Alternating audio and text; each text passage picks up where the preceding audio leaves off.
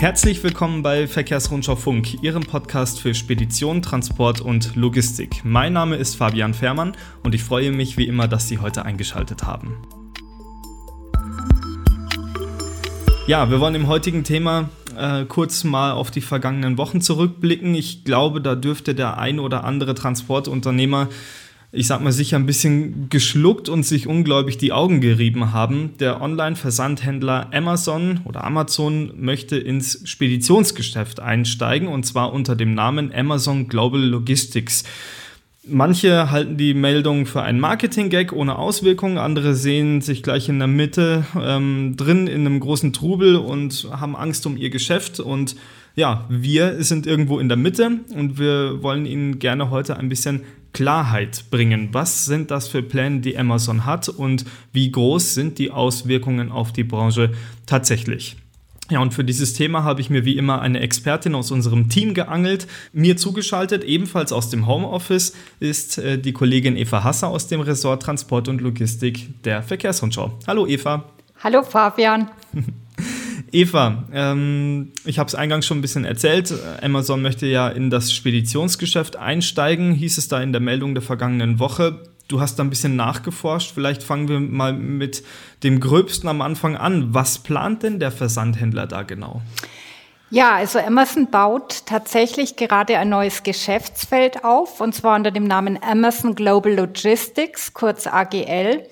Ja, und im Grunde ist das Spedition vom Feinsten. Also Amazon organisiert Händlern, die heute schon über den Amazon-Marktplatz ihre Produkte verkaufen, auch künftig den Warentransport aus Übersee. Das heißt, Amazon ordert, wie Speditionen letztlich auch, Kapazitäten in der See- und Luftfracht, um die Waren eben weltweit zu befördern, sofern erwünscht. Mhm. Ja, und bislang war das eben eine Aufgabe für Speditionen, die von den Marktplatzhändlern dazu beauftragt worden sind. Und nun will Amazon diese Aufgabe eben selbst machen. Also, dass man da vielleicht einen Vergleich in das aktuelle Geschäftsfeld reinbringen kann oder in die aktuellen Geschäftsfelder. Das ist ein vergleichbares Geschäft, wie es beispielsweise jetzt Kühne und Nagel, Deutsche Post, DHL, ja, oder auch etliche andere mittelständische Speditions- und Logistikunternehmen bereits betreiben, oder? Ja, so ist es. Ähm, ja, nur mit dem Unterschied, dass natürlich Amazon mittlerweile so groß ist und Amazon so eine riesige Einkaufsmacht hat, ähm, ja, dass es einfach viel mehr Einkaufsmacht hat als ein klassischer Mittelständler. Mhm. Ja, gut, das weiß natürlich jeder, der ähm, Amazon kennt, da vielleicht ja auch einkauft und alleine mal die Medienpräsenz dieses Unternehmens verfolgt, das ist schon gigantisch und groß. Jetzt denken sich einige sicher, Mensch, dieses Grundgeschäft von Amazon, das läuft ja extrem gut, hat man nach draußen den Eindruck. Warum haben die das nötig, jetzt noch ins Speditionsgeschäft einzusteigen? Naja, ein gutes Stück hat Amazon aus meiner Sicht auch keine andere Wahl. Also äh, du weißt ja, die Lieferketten sind mit der Corona-Pandemie weltweit aus dem Lot geraten.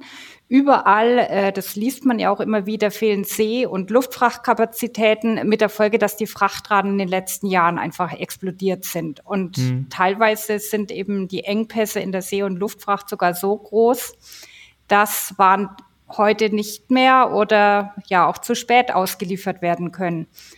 Und für Amazon heißt es eigentlich zweierlei. Erstens mal deutlich höhere Kosten, aber mhm. natürlich auch zunehmend frustrierte Kunden. Also Amazon muss aus meiner Sicht den Schritt ins Speditionsgeschäft tun, um eben die Kosten im Griff zu halten und um auf der anderen Seite seine Kunden zufriedenzustellen.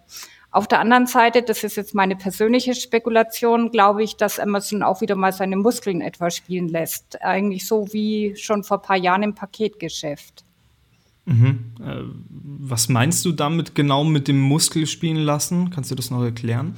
Naja, Amazon hat ja schon 2015 und 2016 im deutschen Paketmarkt für ziemliche Nervosität gesorgt. Also damals wurde ja immer wieder darüber spekuliert, ob jetzt Amazon seinen eigenen Paketdienst aufziehen will und alle Pakete, die sonst über Deutsche Post, DHL oder DPD zugestellt werden, künftig eben selbst ausliefert.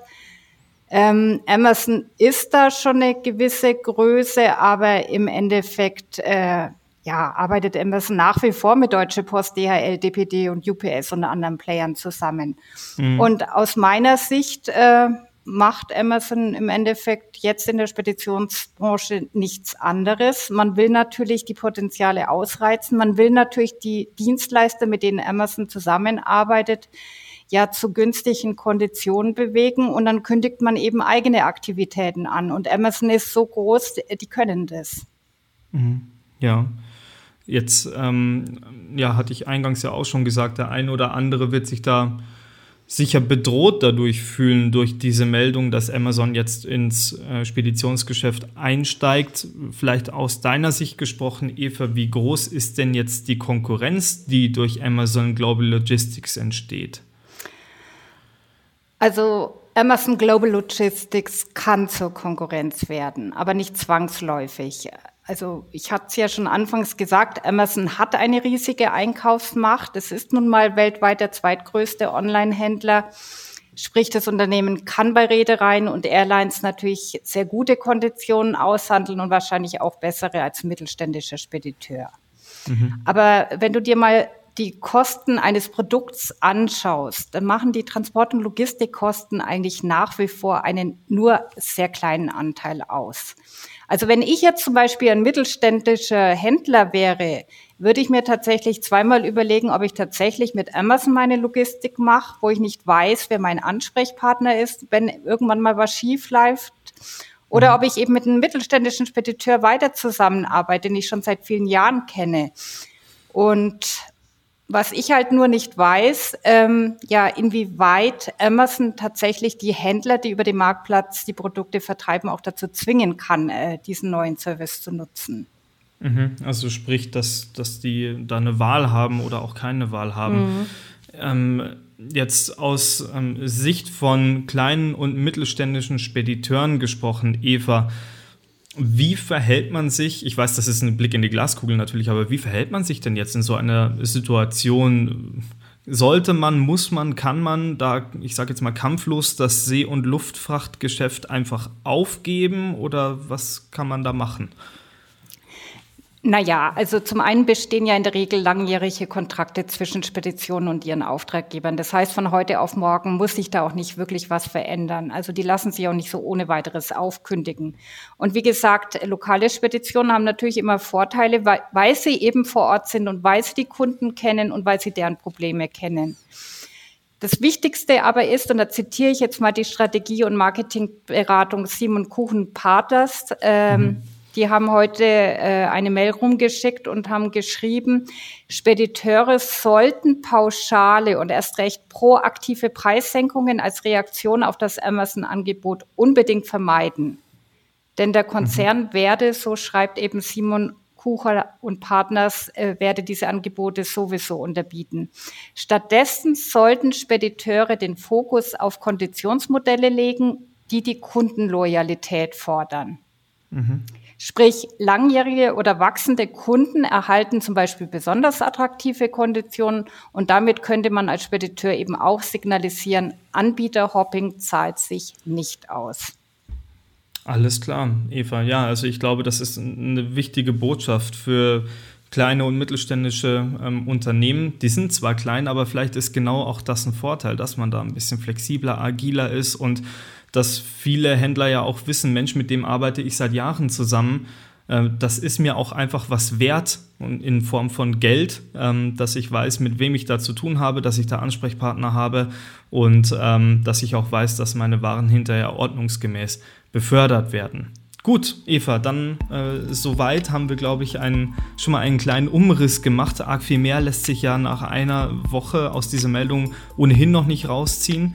Aber ähm, vielleicht konnten wir da jetzt schon ein bisschen Klarheit schaffen, was dieses Thema angeht. Ich äh, bedanke mich ganz herzlich, dass du heute Zeit hattest. Gerne. Genau, Tschüss, Eva. Bis zum nächsten und, Mal. Ja, bis zum nächsten Mal. Und ähm, da sprechen wir dann ähm, äh, wieder am kommenden Donnerstag. Das kann ich jetzt auch nochmal einschieben. Ähm, da erscheint dann der nächste Podcast von Verkehrsrundschau Funk. Ich bedanke mich ganz herzlich bei Ihnen fürs Einschalten. Bleiben Sie gesund und wir hören uns in der kommenden Woche wieder. Bis dahin.